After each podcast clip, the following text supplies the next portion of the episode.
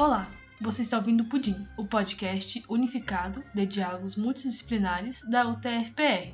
Para falar da temática de bruxaria, a nossa convidada para esse episódio é Rayana Antunes Pimentel. Ela tem graduação em História pela Universidade Federal Rural do Rio de Janeiro, tem especialização em História Antiga e Medieval pela Universidade do Estado do Rio de Janeiro e é mestranda em História pela Universidade Federal Rural do Rio de Janeiro. Seja muito bem-vinda, Rayana, e obrigada por aceitar o convite para produzir esse episódio. Olá, eu sou a Rayana Pimentel, sou mestranda do programa de pós-graduação em História da Universidade Federal Rural do Rio de Janeiro, e nesse episódio eu vou falar um pouco sobre o processo de construção da bruxa, o processo de transformação do diabo e da relação entre esses dois personagens durante a Idade Média. Bom, eu quero começar fazendo algumas diferenciações. A primeira delas visa pontuar que há uma diferença entre Idade Média e Idade Moderna quando a gente pensa a perseguição às bruxas. Então a gente tem que ter em mente que a caça às bruxas foi um fenômeno que ocorreu na Idade Moderna. Então, ainda que a Idade Média tenha lançado as bases, o auge das perseguições às mulheres acusadas de bruxaria ocorreu a partir do século XVI. A segunda questão se trata de demonstrar que existe uma diferença também entre a Alta Idade Média e a Baixa Idade Média. Nós vamos ver que ao longo da Idade Média houveram diferentes interpretações em relação às práticas mágicas a agência do poder diabólico e em relação à própria ideia de bruxaria. E por fim, uma diferenciação entre a terminologia da feitiçaria e também da bruxaria. Lembrando que essa diferenciação, é, o uso dessas terminologias, isso vai de cada autor. O que ocorre também muitas das vezes é de em determinada fonte histórica a gente observar que não há diferença. Então, feitiçaria e bruxaria podem aparecer no documento, mas significando a mesma coisa.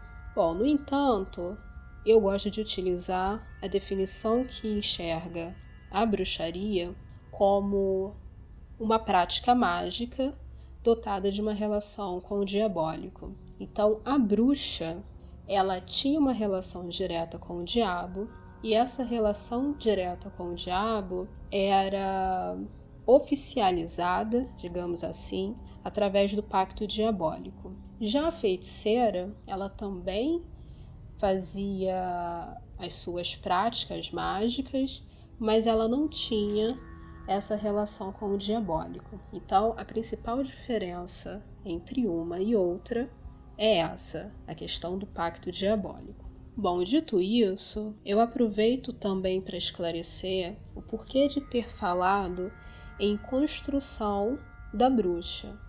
Porque na realidade, a bruxa ela é resultado de um determinado momento histórico. Tanto é que apenas a partir do século XII, século XIII, principalmente, que nós temos estruturada a ideia do que é uma bruxa. Então, a bruxa ela não é uma personagem que sempre existiu na história ou sempre existiu durante, durante a Idade Média. Já o diabo, ele sempre foi uma figura pertencente ao cristianismo mas foi no mesmo período, século XII, século XIII, que nós observamos certas discussões relativas ao entendimento do seu poder e determinadas transformações na sua representação imagética. Então, para a gente entender o que acontece nesse século XIII, o que ocorre a partir disso, é importante que a gente tenha uma ideia do que aconteceu antes desse século também. Então eu proponho que a gente faça uma análise, ainda que bem básica, mas ainda assim necessária, sobre o panorama religioso anterior ao século XIII. O que a igreja pensava em relação ao diabo, o que a igreja pensava em relação às práticas mágicas. Então, começando pelo diabo, nós sabemos que no cristianismo primitivo, o diabo era entendido como um ser vencido. Isso acontecia porque existia a ideia de uma igreja triunfante. Então, os cristãos dessa igreja não acreditavam que o diabo fosse capaz de fazer algo significativo contra eles. Quando a gente dá um salto já indo para a Idade Média, a gente vê que essa interpretação ela foi mantida em conjunto com uma representação que enxergava o diabo como um ser feio, um ser estranho, mas muito diferente da imagem que ele passa a encarnar no final da Idade Média. Tem um relato de um monge do século XI que ilustra bem isso que eu estou falando. Então eu vou ler ele para vocês e no final eu volto a fazer a análise. Então o relato ele começa da seguinte maneira: Na época que eu vivia no mosteiro do Beato Marte Leger, denominado Champot, uma noite, antes do ofício de matinas, ergue-se diante de mim, ao pé de meu leito, uma espécie de anão, de horrível aspecto. Era, pelo que pude perceber, de estatura medíocre, com o pescoço marcado de cicatrizes, uma fisionomia emaciada, olhos muito negros, a fronte rugosa e crispada, as narinas afiladas, a boca proeminente, os lábios polpudos, o queixo fugídio e em ponta, o corpo ereto, uma barba de bode, as orelhas peludas e afiladas, os cabelos em pé, dentes de cão, o crânio em ponta, o peito estufado, as costas corcundas, as nádegas frementes, vestimentas sórdidas, agitado pelo esforço todo o corpo inclinado para a frente. Agarrou a extremidade da cama em que eu repousava, deu ao meu leito sacudidelas terríveis e enfim disse: Você, você não vai ficar mais muito tempo nesse lugar. E eu, assombrado, levanto-me em sobressalto e o vejo, tal como acabo de descrevê-lo. Então, está provado, né, com base nesse relato que era um diabo que não causava medo nas pessoas, né? Como eu disse, era um diabo estranho, mas era um diabo pequeno, né? Muito diferente do tamanho que ele ganha no final da Idade Média. Então, a gente observa que século XI as pessoas ainda não tinham esse medo do diabo. Inclusive, era possível ludibriar o diabo. As pessoas conseguiam enganar o diabo, riam do diabo. Algo muito diferente daquilo que a gente vai ver no final da Idade Média. Já em relação à bruxaria, como eu falei, século XII e século XIII é o momento que de fato aparece a bruxa, a construção da bruxa. Então, antes disso, não havia a ideia de bruxaria. Não havia também a crença da igreja de que existissem bruxas. Então eu vou ler um documento para vocês, é um documento do século X, é o Canon Episcope, é um documento é, famoso, né, por assim dizer, justamente porque demonstra de uma forma muito clara qual era a opinião religiosa até aquele momento em relação à bruxaria.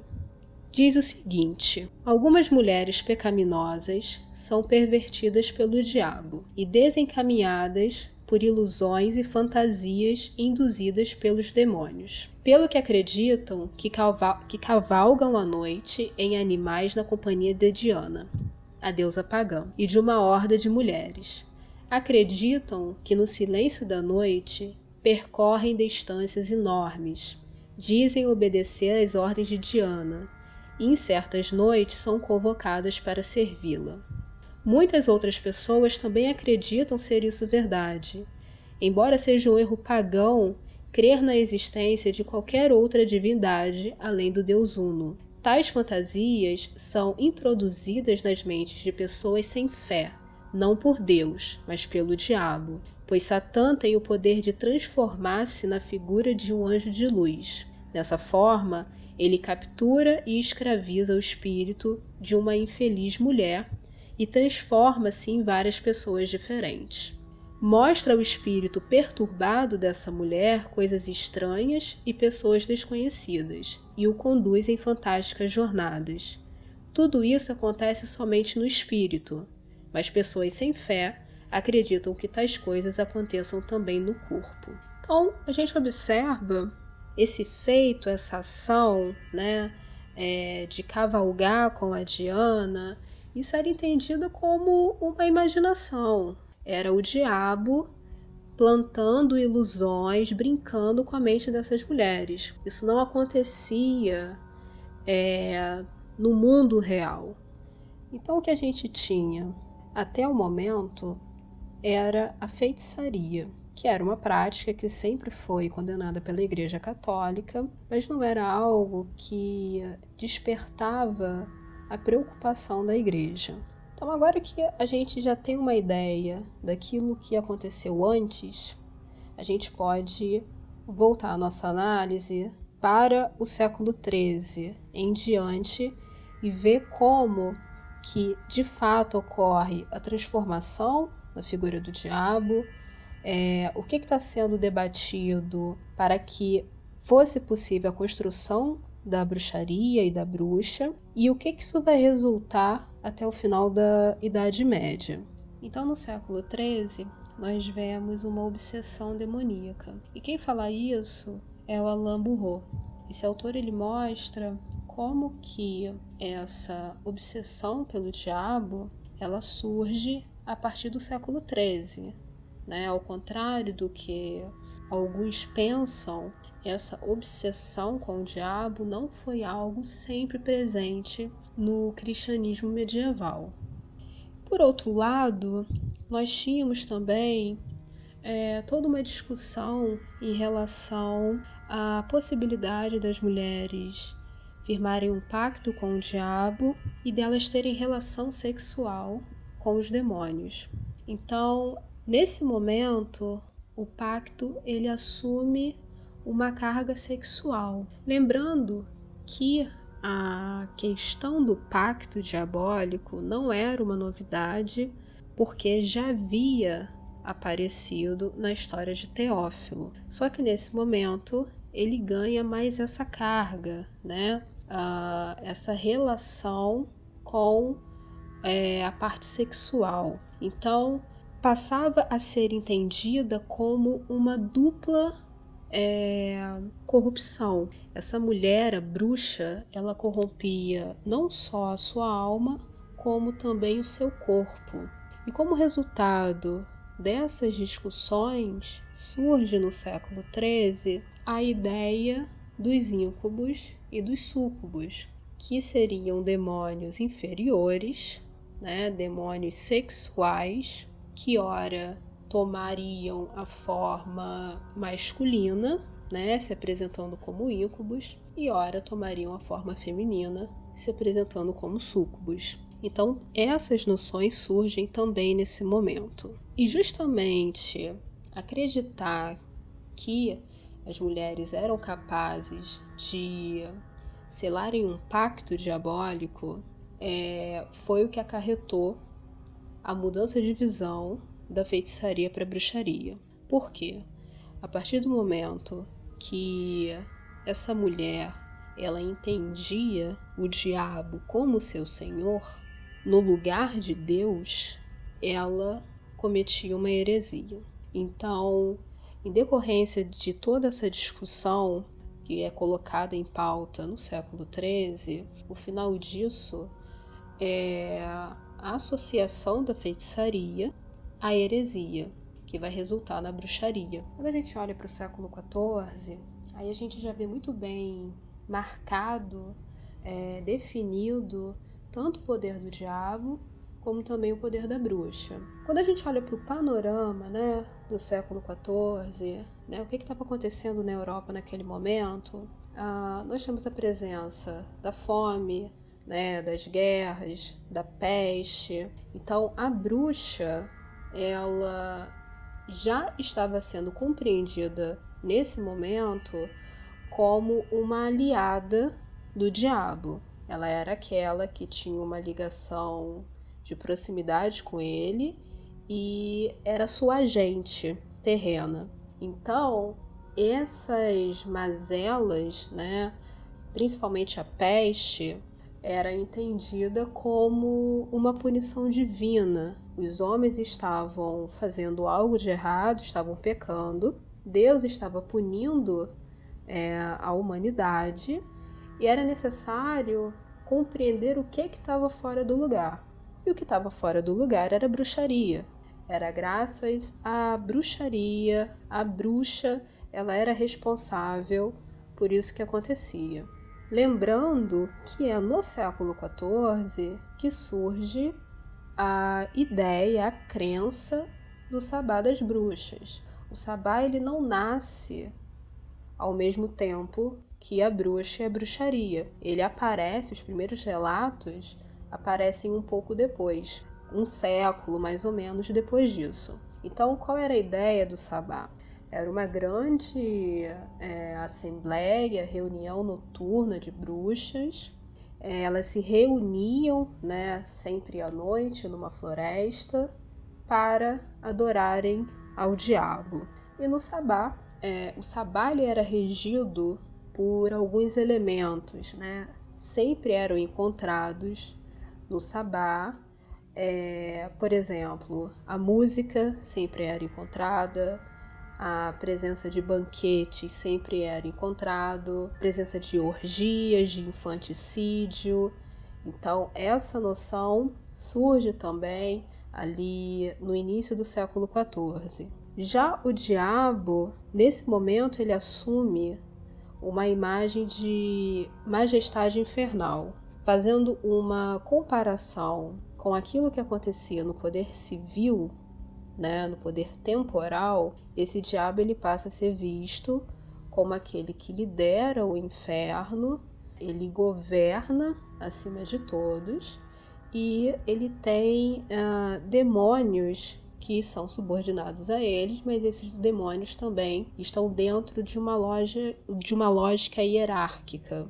É nesse momento também que nós vemos o diabo ser entendido como o macaco de Deus. Né? Por que macaco? Macaco no sentido de imitar. Quando a gente fala é, de bruxaria, ou quando a gente está pensando em diabo, a gente tem que ter em mente que a lógica é sempre de olhar para o cristianismo, né, de inverter e de subverter o sentido, e não só do cristianismo, né, mas do todo no geral. Um exemplo disso é quando eu falo que haviam banquetes nos sabás, é, de fato a ideia era que você encontrava banquetes, mas nunca é, comidas gostosas, comidas saborosas. Ou então a dança que tinha no sabá, ela não era uma dança igual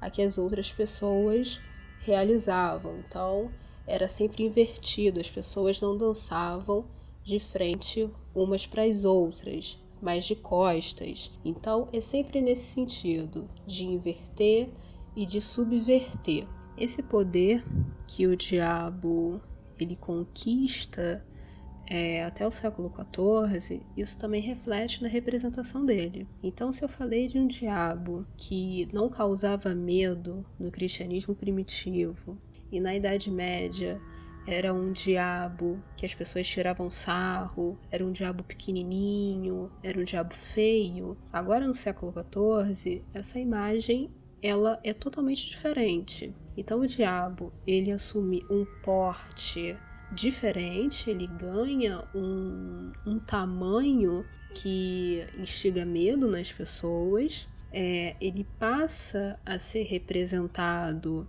na realidade desde o século XIII numa forma animalesca, né? Até então ele era normalmente representado na forma humana, mas a partir do século XIII, século XIV, XV, ele ganha contornos é, animalescos. Então nós vemos a presença de chifre, de garra, de presas. Então a gente vê a adesão dessas novas características. Quando a gente fala da coloração do diabo, a gente sabe que hoje em dia, quando a gente pensa em diabo ou vê uma representação do diabo, normalmente essa representação, a cor dela é vermelha. Mas a gente não pode esquecer que existem outras duas cores que eram fortemente associadas ao diabo, que é o preto, né? O preto no sentido é, de ausência né, de luz, e o verde. Né? E o verde é, dá o gancho para a gente pensar também na relação do diabo com o paganismo. Por quê? O verde é uma cor que remete à fertilidade. E a representação do diabo se torna uma representação muito próxima, por exemplo, da do deus Pan, que era um deus pagão e um deus associado, por exemplo, à, à fertilidade. A gente pode falar ainda das formas que o diabo ele poderia assumir, né? Então ele podia ser representado numa variedade de formas, porque se acreditava que ele tinha o poder para tal. Então ele podia assumir a forma tanto de homem quanto de mulher, ele poderia ser um religioso, uma religiosa. Então é, ele tinha é, esse leque de formas à disposição dele. Ah, o diabo ele também tinha lugares preferidos. Né? E quando a gente pensa no lugar preferido do diabo, a gente pode citar, por exemplo, o deserto. A gente lembra da passagem bíblica que diz que Jesus foi para o deserto e foi tentado pelo diabo. Já em relação às representações das bruxas, a gente observa o seguinte: não havia muita regra. A lógica era: se é mulher, pode ser bruxa. Então, essa mulher, essa bruxa, ela podia ser velha e aí é, faz uma associação direta com a crença que se tinha de que a bruxaria era uma prática passada de geração para geração. Então, a velha era a mulher mais sábia, né, que passa o conhecimento para mais jovem, mas essa bruxa também podia ser jovem. Agora, algo que era é, marcado nas duas era o apetite sexual. Ambas é, independente da idade, eram fortemente inclinadas para o sexo. A bruxa ela podia ser feia, mas ela também podia ser bonita. E aí a beleza, ela assumiu o, o papel de sedução. Então, da mesma forma que o diabo podia assumir a forma que fosse para seduzir, para enganar é, qualquer indivíduo, a bruxa ela podia fazer a mesma coisa.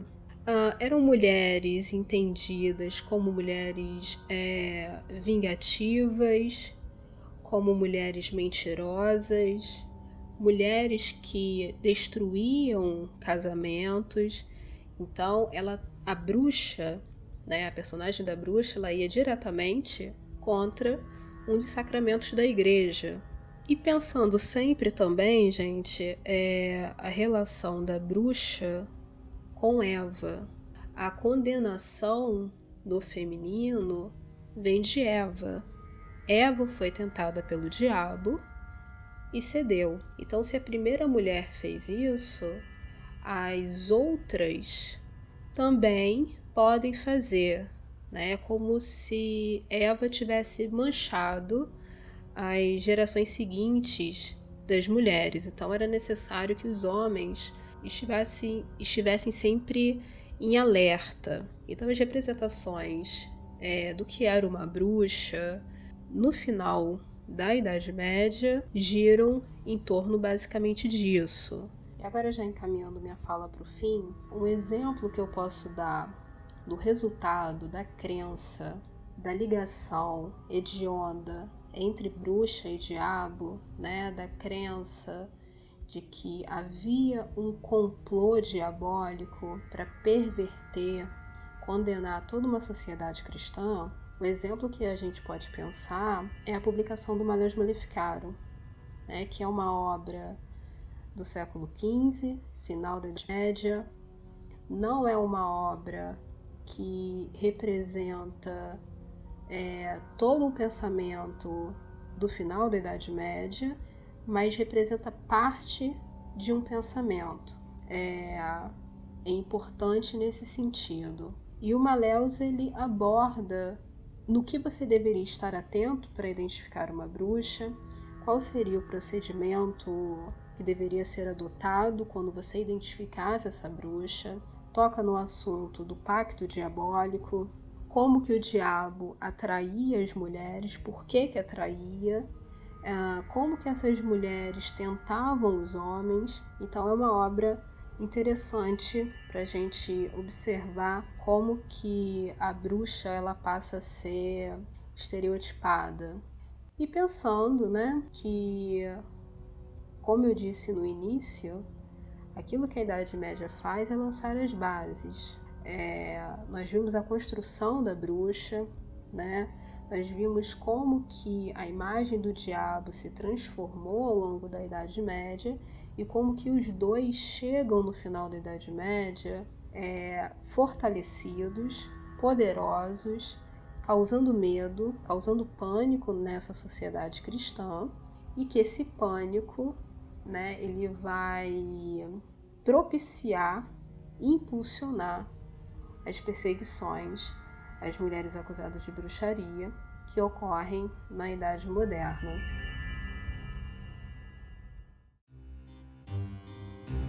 Esse foi mais um episódio do Pudim, podcast unificado de diálogos multidisciplinares, um projeto de extensão da UTFPR, editado por Adriane Gonçalves. Músicas utilizadas: Halloween, Pumpkin, Nightmare, disponíveis no site Purple Planet, www.purple-planet.com. Para saber mais informações sobre o projeto desse podcast, visite o nosso site pudim.cp.utfbr.edu.br. Esse e outros episódios do projeto podem ser encontrados no seu aplicativo de podcast preferido. Até a próxima!